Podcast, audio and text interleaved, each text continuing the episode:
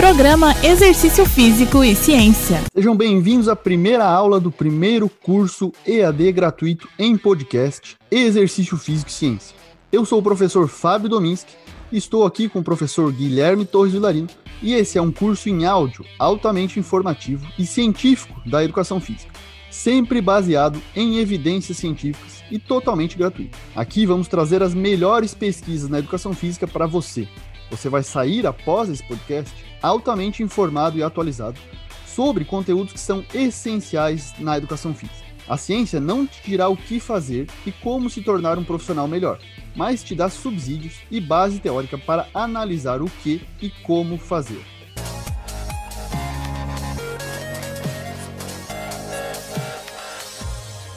Oi pessoal, então sou o professor é, Guilherme Torres Larino e o tema da nossa aula de hoje são os fundamentos da atividade física e exercício. Vamos inicialmente falar sobre os conceitos de atividade física, inatividade física, sedentarismo, exercício físico e aptidão física. Ainda vamos abordar também os conceitos de sedentarismo e comportamento sedentário. Essa é uma aula introdutória e de suma importância para os estudantes e profissionais de educação física, uma vez que nós vamos abordar conceitos essenciais, mas também vamos trazer alguns estudos recentes, abordando as variáveis que estamos. Além disso, teremos uma convidada especial no final do programa, que é a professora e pesquisadora Edna Camargo. Lembrando que vocês irão preencher um formulário disponibilizado em link na descrição desse podcast. Sugerimos então, para o melhor aproveitamento do curso, que você tenha em mãos uma folha e um caderno para anotações, ou faça um bloco de notas no seu celular mesmo, de modo que você possa anotar os termos-chave dessa aula. Bom, apesar de bem delimitados, alguns conceitos básicos ainda são passíveis de equívocos na literatura e na prática profissional. Constantemente eles se confundem, mas têm diferentes definições. Vamos a elas então. Pessoal, começamos com a atividade física. Esse talvez seja o termo mais utilizado, tanto na literatura quanto na prática. Volta e meia ouvimos o termo atividade física na mídia, dentro de academias e ambientes com exercícios. Kaspersky e colaboradores apresentaram uma definição desse termo em 1985, na revista científica Public Health Reports, que possui um fator de impacto atual de 1,7. Esse artigo tem o título Physical Activity, Exercise and Physical Fitness: Definitions and Distinctions for Health-Related Research. Rapidamente, para quem não sabe o que é fator de impacto das revistas científicas, uma explicação bem fácil. É uma métrica que mede a média de citações dos artigos que a revista publicou nos últimos dois anos.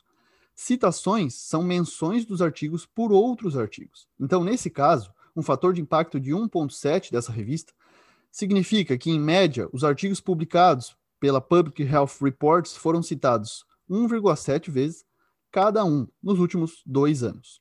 Essa revista científica foi criada em 1878, possuindo então bastante tradição na área da saúde. Bom, vamos ao conceito então de atividade física. Nesse trabalho, foi definida atividade física como qualquer movimento corporal produzido pelos músculos esqueléticos que resulte em gasto energético. Isso inclui atividades de lazer, como as esportivas, atividades domésticas, como lavar roupa ou cortar grama, e atividades durante o transporte, como ir de bicicleta até a faculdade ou para o trabalho. É amplamente recomendado que essas atividades sejam realizadas diariamente. Nesse sentido, sugere-se utilizar escadas ao invés do elevador, caminhar até o supermercado ou estacionar mais longe do que normalmente. Esse clássico artigo de Kaspersky e colaboradores está disponível na base de dados PubMed, mas você consegue o acesso gratuitamente pesquisando através do Google ou Google Acadêmico. Apesar de ter circulado originalmente de forma impressa, sendo necessário ser escaneado para divulgação virtual, o artigo já foi citado no Google Acadêmico mais de 10 mil vezes até o momento, influenciando assim em definições futuras. A própria OMS, a Organização Mundial de Saúde, também conceitua a atividade física dessa maneira assim como o Colégio Americano de Medicina do Esporte, uma das instituições mais respeitadas nas ciências do esporte no mundo. Até então, não havia sido publicada uma análise ou crítica a essa dominante definição de atividade física, o que pode ter ocorrido porque a comunidade científica, os pesquisadores, os cientistas que estudam epidemiologia estão amplamente satisfeitos com essa definição, ou mesmo devido à falta de necessidade ou desejo de dar conta da natureza holística do todo que envolve a atividade física. Lembramos que esse é um fenômeno complexo com muitas variantes e influenciadores. Apenas recentemente, a definição clássica de Kaspersen e colaboradores foi criticada. O professor e pesquisador da Nova Zelândia, Joe Piggin, publicou na revista Frontiers in Sports and Active Living um artigo que se chama What is Physical Activity? A Holistic Definition for Teachers, Researchers and Policymakers, em junho de 2020. Porém, a definição teve origem através do livro desse autor chamado The Politics of Physical Activity. Essa nova definição coloca a atividade física de maneira muito mais abrangente. Então vamos conhecer um pouco mais sobre essa nova definição de atividade física.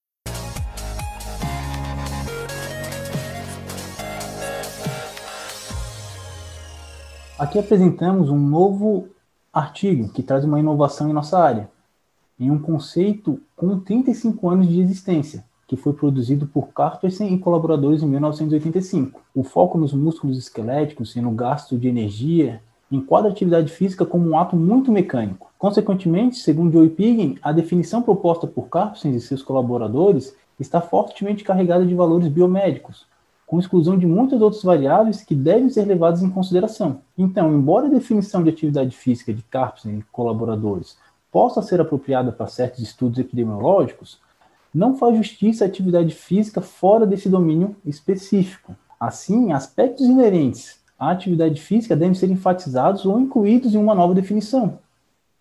Apesar de Piggin aceitar a definição de Carpsen e colaboradores sobre o que ocorre em nível fisiológico durante a atividade física, existem inúmeras qualidades inerentes à atividade física que precisam ser reconhecidas para expressar mais plenamente o que de fato ela representa. Galera, agora vamos entender um pouco sobre alguns aspectos que envolvem atividade física. O primeiro deles é que a atividade física é inerentemente cerebral. A atividade física é inatamente entrelaçada com a mente humana como um antecedente ou como um motivador da atividade, como processador central da experiência e também como sendo responsável por lembrar e refletir sobre a experiência. A atividade física é também inerentemente social, pois os seres humanos se movem pelo espaço e estão em constante comunhão com os outros. A atividade física é inerentemente situada. Os contextos urbano e rural, assim como natural, cultural, selvagem, de pobreza e riqueza, sendo que esses contextos produzem oportunidades e barreiras para os diversos tipos de atividades físicas possíveis. Por sua vez, a atividade física molda os espaços. Existe uma relação simbiótica entre pessoas, atividades e espaço. Além disso, a atividade física é inerentemente política, pois a política molda a oferta e a estrutura da atividade física. É só notarmos o quão importantes são as políticas públicas para fomentar a prática de atividade física em um país. Países com cidades planejadas auxiliam a manter níveis de atividade física mais elevados, pois apresentam melhor estrutura para as pessoas realizarem diferentes atividades em diferentes contextos. O tempo gasto dirigindo está associado a um ganho de peso, Assim, o incentivo ao uso de transportes não motorizados, ou também chamados como transporte ativo, como bicicleta ou uso do transporte público também, no mínimo a pessoa vai caminhar até o local de embarque, no caso do transporte público. Esses transportes já auxiliam na promoção da atividade física e da saúde. Essa informação não é nova. Estudos com mais de 10 anos já demonstram essas associações, como no estudo publicado por Bassett e colaboradores no periódico Journal of Physical Activity and Health, em 2008. Dessa forma, Joe Piggin, o autor neozelandês, destaca que a atividade física é inerentemente cerebral, social, situada e política, o que vai muito além da definição clássica. Então, nós notamos que a partir dessa crítica, o autor visualizou uma oportunidade de revisar a clássica definição, de modo a abrir a definição de atividade física para ser mais inclusiva. Então, a proposta de uma definição nova e ampla de atividade física interrompe a atual explicação reducionista e simplista no qual nós estávamos acostumados, em favor de enfatizar sua natureza holística, que é algo que é complexo. Então, nesse sentido, o autor sugere uma nova definição de atividade física. Neste caso, a atividade física envolve pessoas se movendo, agindo e atuando em espaços e contextos culturalmente específicos e influenciados por uma gama única de interesses, emoções, ideias, instruções e relacionamentos. Olhem agora a diferença que temos aqui entre, entre esses conceitos. Em vez de músculos se movendo, nós temos pessoas. Importante notar que focar nas pessoas se movendo também inclui aspectos biomecânicos e fisiológicos da atividade. Então, a complexidade da atividade física que é apresentada nessa nova definição justifica-se, né? visto que quando as pessoas se movem, são influenciadas por uma gama de interesses, de emoções, ideias, instruções. Tá? E quando há um foco no gasto de energia, como a definição anterior, todos esses aspectos acabam sendo marginalizados. Vamos agora a uma comparação dos elementos das definições antiga e nova, respectivamente. Na clássica definição de 1985, aquele estudo com mais de 10 mil citações, temos movimento corporal, um termo-chave. Já na nova definição, temos pessoas se movendo, agindo e realizando. Notem a diferença na abrangência. Na antiga definição, temos músculos esqueléticos, enquanto na nova, consideramos aspectos como cultura, espaços e contextos. A definição antiga de Kaspersky e colaboradores foca em gasto de energia, em quilojoules. Já a nova é influenciada por interesses, emoções, ideias, instruções e relacionamentos entre as pessoas. E o mais legal desse artigo, pessoal, é que além da nova definição, muito bem pautada e justificada, é que o autor coloca ao final que, embora a definição apresentada avance a discussão sobre o que é atividade física, apresentando uma nova definição, ele não reivindica a certeza de uma definição exata. Ou seja, isso pode estar em construção, e isso deve estimular o debate científico, o que seria bastante agregador para a área. Fizemos um infográfico para comparação das definições, que obteve repercussão nas redes sociais, e chegou até o autor, o Joe Piggin, que veio, nos contactou e agradeceu muito. Pediu permissão para traduzir para outros idiomas, como o próprio inglês, mas também espanhol e italiano, de modo a disseminar e divulgar o material. Quem quiser acompanhar esse autor, o Joe Piggin, ele tem um blog, physicalactivitypolitics.com, que ele discute vários temas relacionados à atividade física. Então esse cara pensa fora da caixa e vale a pena acompanhá-lo. Fica essa dica aí para vocês.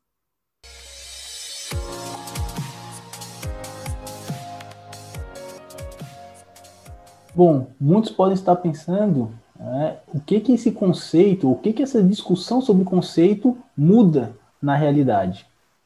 Então, a gente destaca que normalmente as ideias precedem as ações.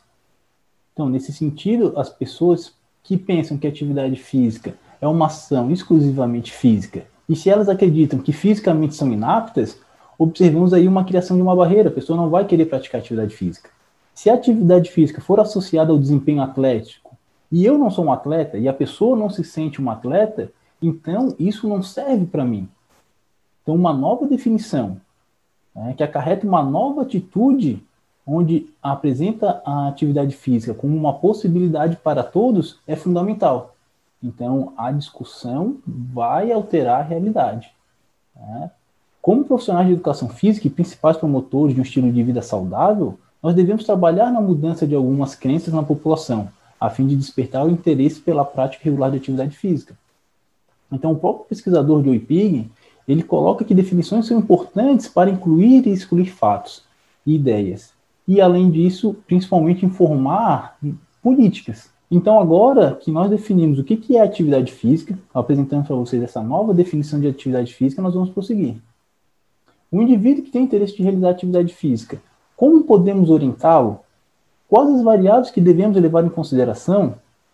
Vamos iniciar falando agora da quantidade de atividade física que é recomendada e como que isso impacta na qualidade do serviço prestado e, consequentemente, na qualidade de vida do praticante. Para responder essas questões que o professor Guilherme levantou, inicialmente precisamos saber qual a quantidade recomendada de atividade física para a população. Porém, essa é uma questão respondida de acordo com a faixa etária da população. Por isso, vamos falar inicialmente de adultos, abordando algumas pesquisas atuais, e posteriormente falaremos também sobre crianças e idosos. Bom, a recomendação universal de atividade física, segundo a Organização Mundial de Saúde, para adultos, considerando a faixa etária de 18 até 64 anos de idade, é de no mínimo acumular 150 minutos de atividade física de intensidade moderada por semana ou pelo menos 75 minutos de intensidade vigorosa. Já para benefícios adicionais de saúde, a OMS recomenda 300 minutos de atividade física por semana, da intensidade moderada, ou 150 minutos de intensidade vigorosa. Esses números são chaves, os profissionais estudantes de educação física devem saber essa quantidade. Ainda, atividades de fortalecimento muscular devem ser realizadas, envolvendo os principais grupos musculares em dois ou mais dias por semana. Basicamente, 150 minutos de atividade física resultam em 30 minutos por dia durante apenas 5 dias na semana, ou 50 minutos em 3 dias na semana. Além disso, se a gente considera os 7 dias da semana, são necessários apenas 22 minutos. Costumo falar que se você não tem esse tempo para fazer atividade física, deve rever sua rotina e as suas prioridades. Lembrando que isso é relacionado à atividade física e não exercícios físicos, que são um tipo de atividade física e que já vamos tratar do seu conceito. Considerando os 150 minutos de atividade física aeróbia, que ocorreriam em um intervalo de 46 a 63% do consumo máximo de oxigênio, o VO2 máximo, de 30 a 60 minutos por sessão, caso o indivíduo opte pela atividade física vigorosa, já consideraria 64 a 90% do VO2 máximo, de 20 a 60 minutos por sessão. Então temos esse número mágico que são os 150 minutos de atividade física moderada. Mas e aí? O que seria atividade física moderada? São aquelas que não exigem esforço muito grande e promovem um gasto energético aproximado de 150 quilocalorias por dia ou 1000 quilocalorias por semana. Como exemplos, podemos citar atividades como correr 2 km em 15 minutos, nadar por 20 minutos, dançar durante meia hora, caminhar 3 km em 35 minutos, assim como andar de bicicleta por 30 minutos, lavar o carro durante 45 minutos, fazer jardinagem de 40 a 65 minutos e também subir e descer escadas durante 15 minutos. Esses aí são exemplos de atividades físicas de intensidade moderada. Outra pergunta é em relação ao número de passos. Os estudos indicam que em torno de 10 mil passos seriam o ideal para a manutenção da saúde em adultos.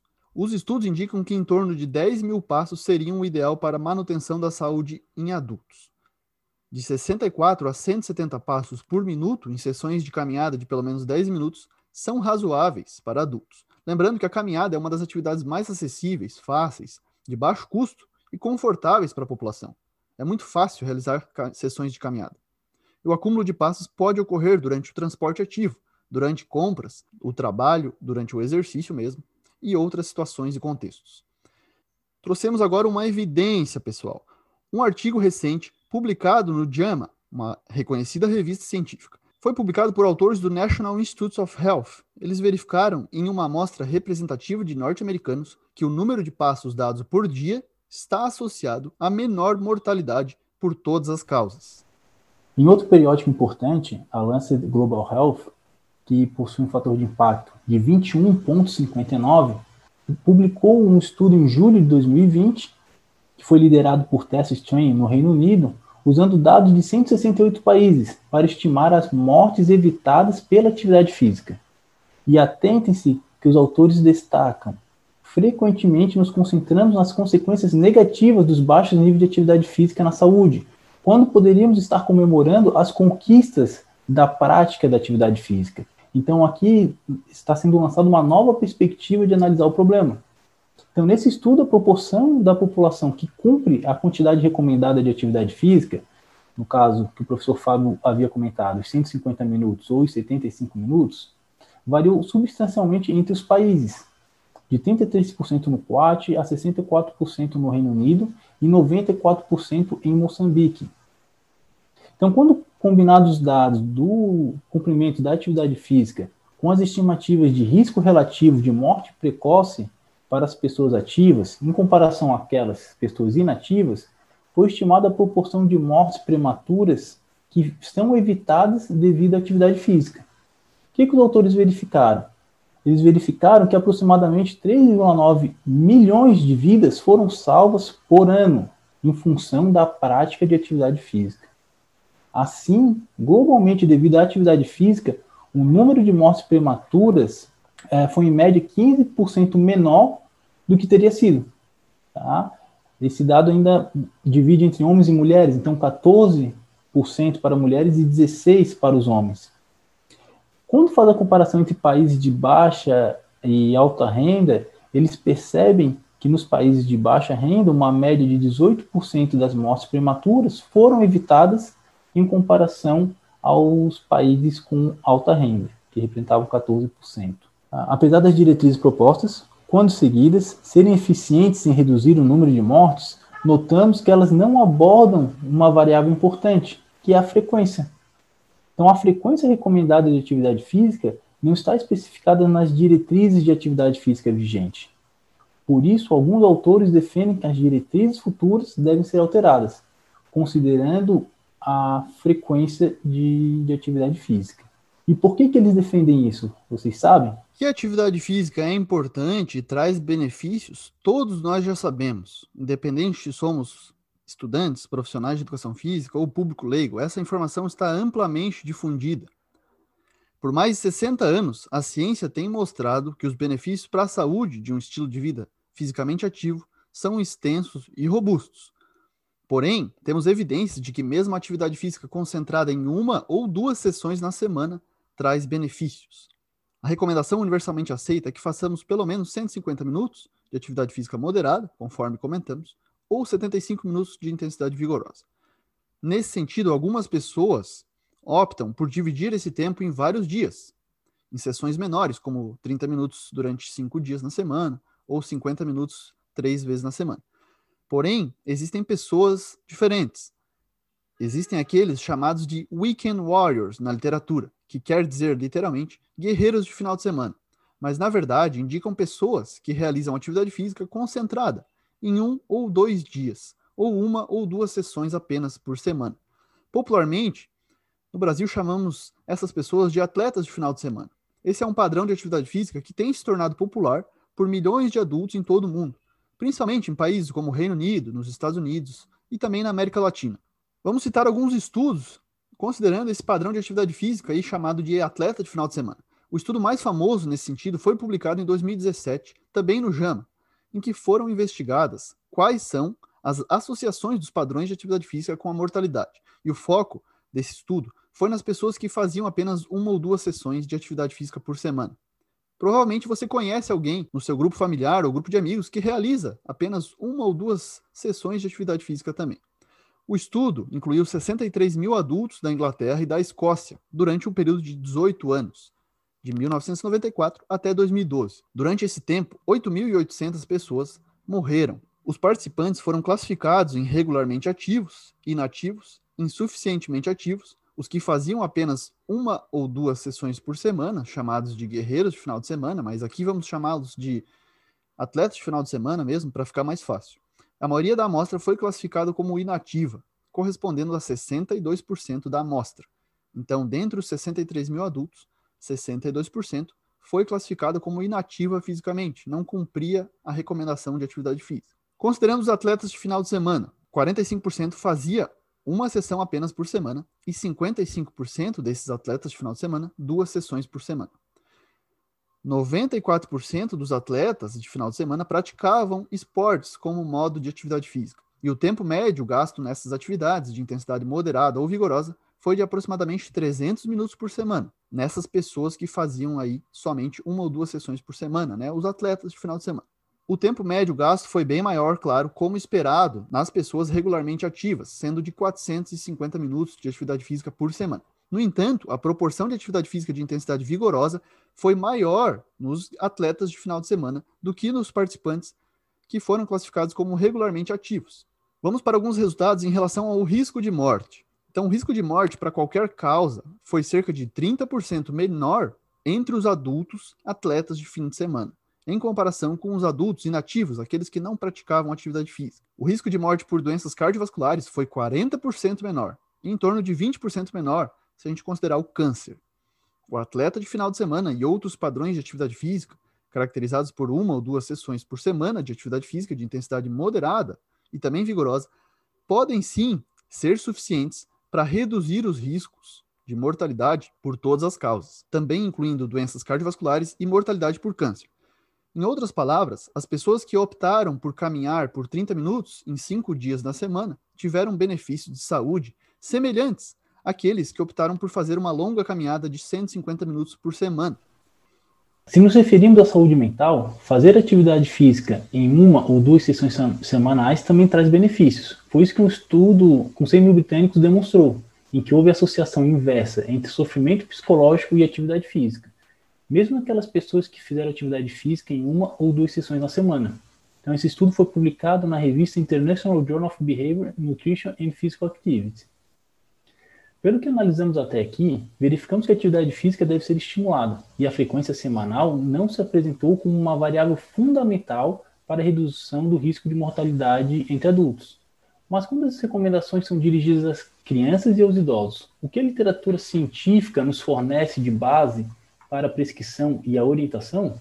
Bom, a OMS o Colégio Americano de Medicina do Esporte recomendam pelo menos 60 minutos de prática de atividade física moderada a vigorosa diariamente para crianças, tendo essa população variando aí de 5 a 17 anos, a fim de melhorar a aptidão cardiorrespiratória e muscular, a saúde óssea, cardiovascular e metabólica. Para a faixa etária, a carga de atividades pode e deve ser realizada como parte de jogos, brincadeiras, corridas, saltos, sem a exigência observada nos programas de treinamentos para adultos. Então aqui nós observamos um componente lúdico quando a gente for prescrever as atividades para, para esse público.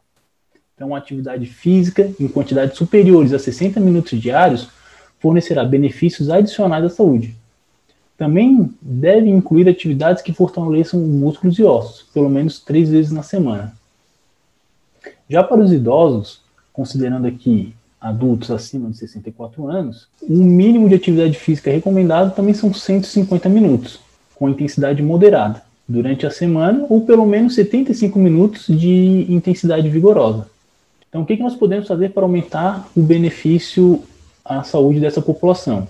Então, nós podemos aumentar a intensidade do exercício físico, podemos passar a realizar os 300 minutos por semana, se os idosos têm problema de, de mobilidade, nós devemos realizar exercícios específicos para melhorar o equilíbrio e dessa forma prevenir quedas. Isso pode ser realizado três ou mais vezes na semana, além de ser fundamental a atividade de fortalecimento muscular, que deve envolver os principais grupos musculares e também devem ser realizadas aí no mínimo duas vezes na semana. Essas informações em relação à quantidade de atividade física que nós estamos promovendo aqui são bastante importantes para quem já trabalha, faz estágio ou trabalha como personal trainer, porque vai atender diferentes públicos, considerando crianças, adultos e idosos. Bom, uma pergunta que também pode surgir é: será que quanto mais atividade física, melhor? Os conceitos que abordamos colocam a atividade física nos contextos da atividade durante o lazer, nas domésticas, durante o transporte, mas também atividades físicas ocupacionais, ou seja, durante o trabalho. E aí vem um paradoxo em relação à atividade física. Vamos entender agora que, do que se trata esse paradoxo da atividade física. Pesquisadores da Dinamarca abordaram em um editorial no British Journal of Sports Medicine em 2018, sendo um dos artigos mais lidos da revista naquele ano. Essa revista é um dos grandes periódicos da medicina do esporte. Possui um fator de impacto aí de atualmente 12 ou seja, a média das citações dos artigos nos últimos dois anos é de, no mínimo, 12 citações. No paradoxo da atividade física, o exercício promoveria melhora da saúde, entretanto, no caso de ser realizado como atividade ocupacional durante o trabalho, haveria uma exceção. Então, nem sempre, quanto mais atividade física, melhor. Cada vez mais evidências mostram que a atividade física ocupacional não melhora a saúde. Na verdade, atividade física ocupacional pode ser até prejudicial. Vamos entender como se dá esse processo. No trabalho, os autores elencam seis razões para que a atividade física ocupacional não confira benefícios à saúde cardiovascular. Comparado à atividade física no lazer, aquela que a gente pratica esporte, vai para academia, faz uma corrida na rua, confere. Vamos então entender esses aspectos. A primeira razão é de que a atividade física ocupacional é de intensidade muito baixa, ou de duração muito longa para manter ou para melhorar a aptidão cardiorrespiratória e também a saúde cardiovascular. A melhora da aptidão cardiorrespiratória requer uma intensidade de moderada a alta, cerca de 60 a 80% da capacidade aeróbia máxima, por curtos períodos de tempo. É o que fazemos durante nossa atividade física durante o lazer. No entanto, as intensidades médias de atividade física ocupacional durante um dia de trabalho de 8 horas, excedendo os níveis recomendados para esses períodos mais longos, maior que 30% até 35% da capacidade aeróbia máxima podem realmente prejudicar a saúde cardiovascular. A segunda razão que os autores colocam é que a atividade física ocupacional aumenta a frequência cardíaca média num período de 24 horas. A gente sabe que a frequência cardíaca é elevada durante e após a realização de atividade física. A atividade física ocupacional, por longos períodos, aumenta a frequência cardíaca de 24 horas, enquanto a atividade física no lazer, em curtos períodos de tempo, não faz isso. A frequência cardíaca elevada de maneira prolongada é um fator de risco independente para doenças cardiovasculares e também mortalidade. Além disso, a atividade física ocupacional inclui atividades como um carregamento pesado, posturas estáticas, dependendo do trabalho, e aumenta a média de pressão arterial também num período de 24 horas. A elevação instantânea da pressão arterial ocorre pelas contrações musculares, provenientes da atividade física ocupacional. A prolongada exposição a atividades como essas pode causar a elevação sustentada da pressão arterial, mesmo após o expediente de trabalho. E essa pressão arterial elevada é um fator de risco para doenças cardiovasculares. A quarta razão apontada no trabalho é de que a atividade física ocupacional geralmente é realizada sem intervalos de recuperação adequados, coisa que a gente faz, por exemplo, quando vai praticar musculação, temos os intervalos de descanso. Consequências disso na atividade física ocupacional podem ser fadiga e exaustão e podem aumentar o risco de doenças cardiovasculares. Os autores até colocam que na medicina esportiva isso seria considerado overtraining, em muitas ocupações, entretanto, o trabalho requer ser fisicamente ativo por 7 até 12 horas por dia, por vários dias consecutivos, com frequência e duração limitadas dos períodos de descanso, dentro e entre os dias de trabalho. Como exemplos, temos os trabalhadores da construção civil e também empregados domésticos. Outra razão importante é que a atividade física ocupacional é realizada com baixo controle de fatores externos. O controle limitado sobre as tarefas de trabalho, velocidade, o horário, as roupas de proteção, o equipamento de proteção individual, os estressores e o ambiente podem contribuir para os efeitos prejudiciais da atividade física ocupacional. Cerca de 50% da população ativa global trabalha ao ar livre, com pouco controle sobre clima, em relação à sombra, também à hidratação e acesso ao descanso, levando a um aumento do estresse térmico, risco de insolação e doenças cardiovasculares. Diferente do controle que existe na atividade física que fazemos durante o lazer. Por fim, então, a última razão para que a atividade física durante o trabalho possa não conferir benefícios comparado à atividade física no lazer é que a primeira aumenta os níveis de inflamação. Alguns marcadores inflamatórios, como a proteína C reativa, aumentam durante a atividade física e também permanecem elevados até que o corpo se recupere. Em médio e longo prazo, pode ocorrer a inflamação sustentada, que é uma via hipotética na etiologia de aterosclerose, assim como outras doenças cardiovasculares. Bom, olha só quantas informações, quantos aspectos, quantas razões trouxemos para que a atividade física ocupacional não confira benefícios à saúde cardiovascular comparado à atividade física no lazer. Porém, o desafio da divulgação científica não é fácil e aplicado a esse caso pode se tornar mais difícil ainda pois esses trabalhadores podem não ter acesso a esse tipo de informação que, que estamos tratando aqui. Os autores do trabalho destacam que a maioria dos trabalhadores com alta atividade física ocupacional tem realmente uma posição socioeconômica baixa, e baixas condições socioeconômicas são relacionadas ao menor acesso à informação, assim como menores níveis de atividade física durante o lazer. Do mesmo modo, pessoal, no sentido de verificar a associação da atividade física ocupacional com risco de câncer de pulmão, uma recente revisão sistemática com meta-análise foi publicada na revista Sports Medicine, em julho de 2020, por pesquisadores do Canadá, China e Estados Unidos. Os estudos foram selecionados a partir da, da busca de 2 mil artigos. A meta-análise foi ajustada para idade, tabagismo ou intensidade, com um tamanho de amostra agrupada de 532.282 participantes, sendo destes 219 mil homens e 312 mil mulheres. Os resultados mostram que os homens que praticavam alto nível de atividade física ocupacional tinham um risco 15% maior de câncer de pulmão do que aqueles envolvidos em atividade física ocupacional de baixo nível ou nível sedentário. Não houve associação observada entre as mulheres com base em três estudos disponíveis. Então, os resultados da revisão sugerem um maior risco de câncer de pulmão, entre os homens que relatam alto nível de, de atividade física ocupacional. Estudos futuros são necessários para elucidar a associação de diferentes domínios de atividade física com risco de câncer de pulmão, para informar as diretrizes nacionais e internacionais. Portanto, atividade física de lazer, treinamento físico e atividades ocupacionais podem ser diferenciadas. E é aí que entra o papel do profissional de educação física, na orientação e na prescrição do exercício da atividade para cada indivíduo, pois muitas questões devem ser levadas em consideração. Bem, até agora conversamos sobre atividade física, recomendações, benefícios e dados recentes sobre os seus efeitos. Contudo, isso é apenas um lado da moeda. Vamos agora falar do outro, que é o sedentarismo.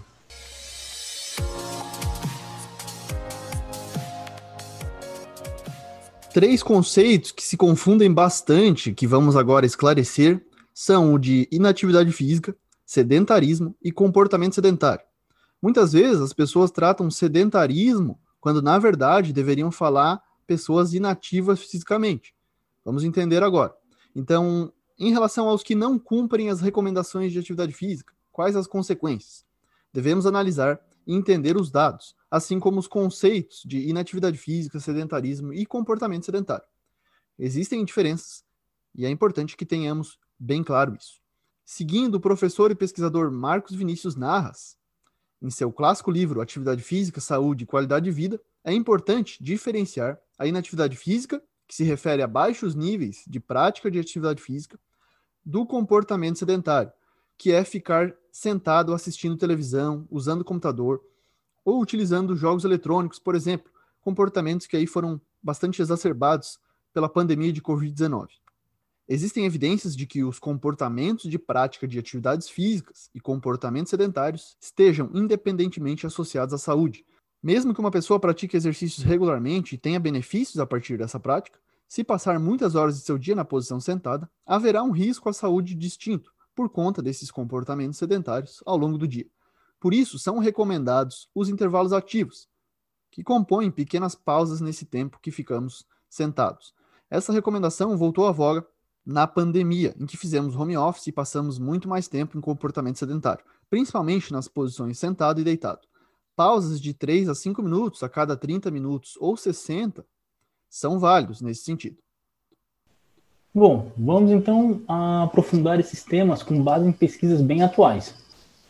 A primeira coisa que devemos dizer sobre isso é que os níveis de inatividade física da população são inaceitavelmente altos a inatividade física é considerada uma pandemia global e responsável por 5 milhões de mortes e pelo menos de 67,5 bilhões de prejuízos econômicos por ano. Em uma pesquisa publicada no Lancet em 2018, liderada pela pesquisadora Regina eh, Gutrold, que incluiu 1,9 milhão de pessoas de 168 países, verificou que a prevalência global de pessoas insuficientemente ativas é de 27,5%, com uma diferença entre os sexos de mais de 8 pontos percentuais. Então, 23,4% de homens e 31% de mulheres, sendo então as mulheres é, insuficientemente ativas. Então, um a cada quatro adultos é inativo fisicamente. Uma ampla variação na prevalência da atividade insuficiente nos países foi observada, então, a prevalência de atividade insuficiente foi inferior a 10% em alguns países e superior a 50% em outros. Você quer ter uma noção sobre a inatividade física de acordo com as regiões do planeta? Vamos lá. Alguns dos países menos ativos estão na América Central e na América do Sul, e no norte da África e no Oriente Médio. Alguns dos países mais ativos estão localizados na Ásia Oriental e na Europa Oriental. Este incrível estudo ainda confirma a literatura prévia, que mostrava as mulheres mais inativas do que os homens. Mas por que, que isso acontece? Uma forma de explicar as diferenças de sexo na atividade física é avaliar a participação masculina e feminina em diferentes domínios de atividades. Atividades no trabalho, ou no lar, no transporte, no lazer. E em diferentes intensidades, de moderada e vigorosa. Então, pesquisas anteriores indicam que as mulheres tendem a fazer menos atividades de lazer e atividades de menor intensidade do que os homens. Além disso, aspectos culturais e a falta de apoio social e comunitário podem levar à redução da participação em atividades físicas entre as meninas e mulheres. Os autores do estudo destacam que, se essa tendência continuar, a meta global de atividade física proposta pela OMS para 2025 não será alcançada. O novo Plano de Ação Global sobre Atividade Física estabeleceu a meta de reduzir a inatividade física em 10% até 2025 e 15% até 2030. Políticas para aumentar os níveis de atividade física populacionais precisam ser priorizadas e ampliadas com urgência. Embora estratégias para aumentar a atividade física estejam sendo desenvolvidas, seus efeitos são geralmente pequenos ou moderados e as intervenções eficazes não são amplamente aplicadas, como criações de ciclovias, por exemplo. A prevalência de pessoas fisicamente ativas demora a melhorar e está piorando em alguns países, especialmente se considerarmos agora o momento da pandemia. Já foi verificado que durante a pandemia de Covid-19, os níveis de atividade física diminuíram, sendo que uma pandemia exacerbou a outra e que pode influenciar em outras mais, ocasionando um ciclo vicioso, nesse caso, quarentena, inatividade física e obesidade. Essas três pandemias. A perspectiva entre essas múltiplas pandemias foi tema de publicação recente na Revista Brasileira de Atividade Física e Saúde, que dedicou um número da revista exclusivo para a pandemia de Covid-19, com diversos temas. Vale a pena a leitura. Inclusive, sugerimos a visita a essa edição especial da revista, que tem muitos artigos interessantes. Um deles foi de minha autoria com um colega e foi titulado A Pandemia do Covid-19 confronta a atividade física com dois paradigmas emergentes. Nesse artigo, a gente discutiu o papel da Web-Based Physical Activity, então a atividade física baseada na internet, com seus prós e contras, e o impacto também da atividade física sobre a saúde mental. Se a gente considerar o cenário no público adolescente, temos que ter em mente que a inatividade física é ainda pior. Isso foi verificado em um segundo estudo incrível publicado na Lancet, liderado pela mesma pesquisadora Regina Gutold, e publicado no ano de 2020, em que 81% dos adolescentes, que compreendem pessoas com idades entre 11 e 17 anos, eram insuficientemente ativos no ano de 2016, sendo 77,6% dos meninos inativos fisicamente e 84,7% das meninas. Essa pesquisa foi feita de 2001 até 2016. Os meninos conseguiram reduzir a inatividade física de 80% para 77%, então houve diferença significativa, porém as meninas não. A prevalência de inatividade física variou de 85% para 84,7% nos anos entre 2001 até 2016. A prevalência de atividade física insuficiente ou inatividade física foi maior em países de baixa renda, 84,9%, do que países de alta renda, em que a inatividade física teve uma prevalência de 79,3%. Bom, depois de analisar esses estudos, vamos falar agora sobre alguns conceitos e aprofundar esse debate. O primeiro deles é o de inatividade física.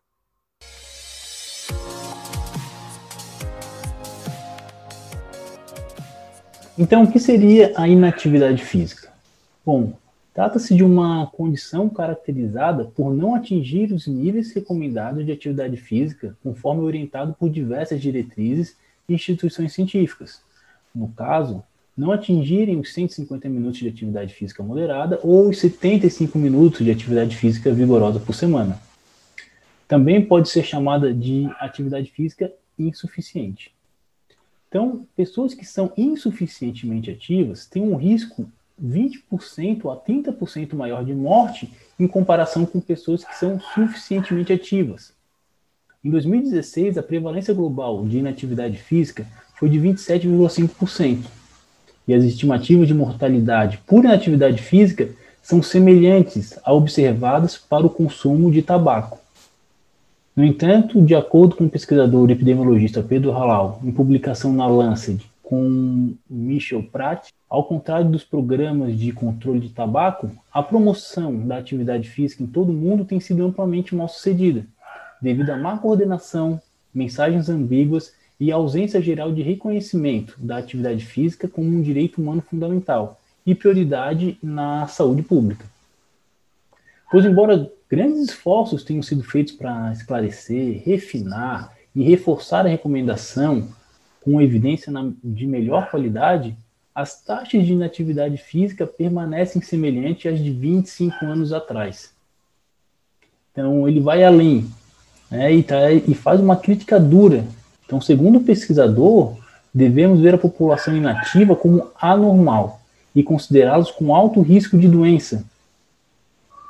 Embora ele utilize o termo anormal para a população inativa fisicamente, aqui ponderamos, pois anormal seria apenas o comportamento em relação à atividade física. Entretanto, esse dado é muito preocupante, principalmente para nós profissionais da saúde, profissionais de educação física, que têm a promoção do exercício da atividade física como o principal ferramenta e instrumento de trabalho. Então, a diminuição de 10 a 25% de inatividade física no mundo reduziria entre 500 mil a 1,3 milhões de mortes por ano, além de uma economia de 67,5 milhões de dólares para a economia mundial. Portanto, pessoal, nós temos que incentivar as pessoas a se exercitarem.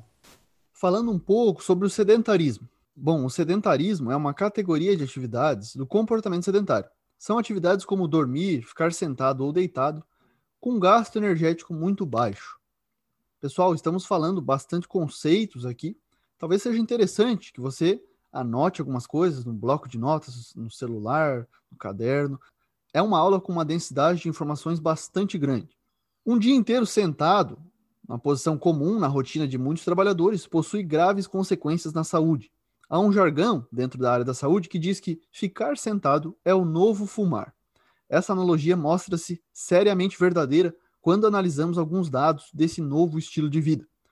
Algumas pesquisas demonstram que, mesmo pessoas fisicamente ativas, quando ficam horas em frente às telas, no computador, no celular, no tablet, possuem mais chances de desenvolver doenças cardiovasculares e diabetes. Além disso, aumenta a chance de desenvolver dor lombar crônica, uma das doenças aí mais prevalentes na população.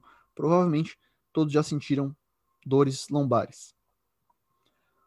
O ponto de corte para ser considerado sedentário, de acordo com algumas evidências científicas, se dá em 9 horas sentado por dia. E aí, você fica mais de 9 horas sentado ou deitado por dia?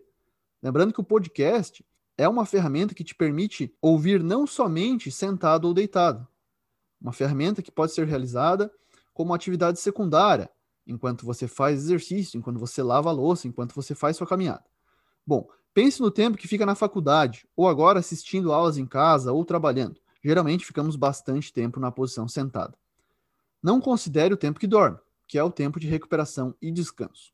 Dessa forma, uma pessoa pode ser considerada ao mesmo tempo ativa fisicamente, pois completa 150 minutos de atividade física moderada ou então 75 minutos de atividade física vigorosa por semana, mas também pode ser considerada sedentária, pois fica mais de 9 horas por dia sentado. Tu já tinha pensado nisso? Que você pode ser ativo fisicamente porque cumpre o tempo, mas também pode ser considerado sedentário? Essa é uma reflexão diferenciada. Será que conseguimos, por meio da atividade física, amenizar os impactos desse tempo sentado em nossa saúde?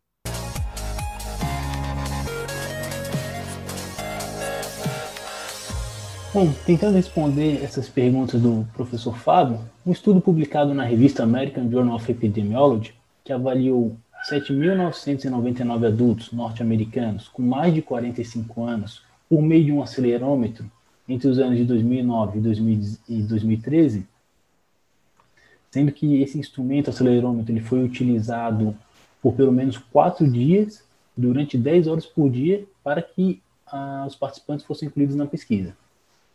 Então, os pesquisadores, que são de diversas universidades dos Estados Unidos, como nos estados do Arizona, Alabama, Michigan e Nova York, observaram que, se levantarmos da cadeira por um tempo de apenas 30 minutos, realizando atividades físicas de baixa intensidade, os riscos de problemas de saúde foram reduzidos em 17%. Caso a intensidade de atividade física nesta pausa de 30 minutos for moderada, a redução dos problemas pode chegar a 35%. Esse estudo nos indica que a atividade física de qualquer intensidade é necessária para mitigar os riscos de mortalidade devido ao tempo sedentário. Então, durante a, pandemia, é notável que nós aumentamos o nosso tempo sentado, reclinado, deitado, o que caracteriza um comportamento sedentário. Então, neste sentido, diversas recomendações foram realizadas durante esse período de pandemia, como aumentar o número de interrupções ou pausas no tempo sentado. Né? Então, a cada hora que a gente passa sentado, nós devemos levantar pelo menos 5 minutos. Então, a Organização Mundial da Saúde recomenda pausas ativas de pelo menos 3 a 5 minutos a cada meia hora. Além disso, também foi recomendado reduzir o comportamento sedentário para no máximo de 6 a 8 horas cumulativas diárias. E é sobre isso que nós vamos falar agora, sobre o comportamento sedentário. Então, o comportamento sedentário é o tempo gasto na posição sentada, deitado ou inclinada, em que há um reduzido gasto energético, menor ou igual a 1,5 metros. Então, em 2017, um, um, estudo foi publicado no International Journal of Behavioral Nutrition and Physical Activity, sendo um trabalho de revisão de literatura a respeito das definições de comportamento sedentário disponíveis. Os autores também eram de diversos, diversos países, o que contribuiu para o entendimento de um assunto de forma mais ampla. E eles encontraram 12 diferentes definições de comportamento sedentário. Nesse sentido, foi constituída uma, uma rede de pesquisa do comportamento sedentário, que fez um projeto de consenso de terminologia para atender a essa necessidade e padronizar os termos. Sem dúvidas, pessoal, o tempo sentado é um subcomponente do comportamento sedentário uma, e, uma, e uma medida mais comum de comportamento sedentário nas pesquisas. No mesmo periódico, um último estudo publicado recentemente tratou da vigilância mundial do tempo autorrelatado, ou seja, as pessoas mesmo relatavam o tempo que elas permaneciam sentado, através de uma scoping review. Falando um pouquinho sobre o Scoping Review, é um tipo de estudo de revisão de literatura que investiga de forma mais ampla um determinado tema, assim como as revisões sistemáticas fazem, que possuem um método bem estruturado, contudo, não objetiva responder uma questão específica, assim como é feita na revisão sistemática. Bom, nesse estudo, 62 países tinham dados elegíveis sobre o tempo sentado, o que corresponde a 29% de todos os países do mundo. Porém, o Brasil não foi um desses países. Então, infelizmente, nosso país não tem dados sobre o tempo sentado da população nos últimos 10 anos. A maioria dos países foi da Europa. Muitas das pesquisas selecionadas nessa revisão utilizaram um instrumento chamado IPAC, que é um questionário internacional de atividade física bastante utilizado e conhecido né, no meio da atividade física. A mediana do tempo médio sentado de todos os países, os 62 países que participaram, foi de 279 minutos, equivalente a 4,7 horas diariamente. Países de alta renda tiveram quase o dobro de tempo sentado em comparação a países de baixa renda, 4,9 nos países de alta renda e 2,7 horas de tempo sentado para os países de baixa renda. Outra evidência, pessoal. Estamos trazendo bastante evidências, artigos recentes. Olha só, um artigo publicado na Lancet em março de 2020, que foram examinadas associações entre sintomas depressivos e atividade física medida objetivamente e comportamento sedentário em adolescentes. O resultado encontrado foi de que o comportamento sedentário na adolescência está associado a um maior risco de sintomas depressivos aos 18 anos de idade. Olha só, isso é bastante importante. Quando a gente pensa em convencer uma pessoa para fazer atividade física, provavelmente falar para um adolescente, para uma pessoa jovem, de que ela vai morrer mais cedo ou que ela vai prolongar sua expectativa de vida, não seja suficiente para convencer esse adolescente. Agora, falar para ele que ele vai se sentir bem, que ele vai se sentir menos ansioso, depressivo, que são problemas, né, desse público e de todos, mas principalmente adolescentes, também sofrem bastante porque é uma fase crítica, pode ser válido.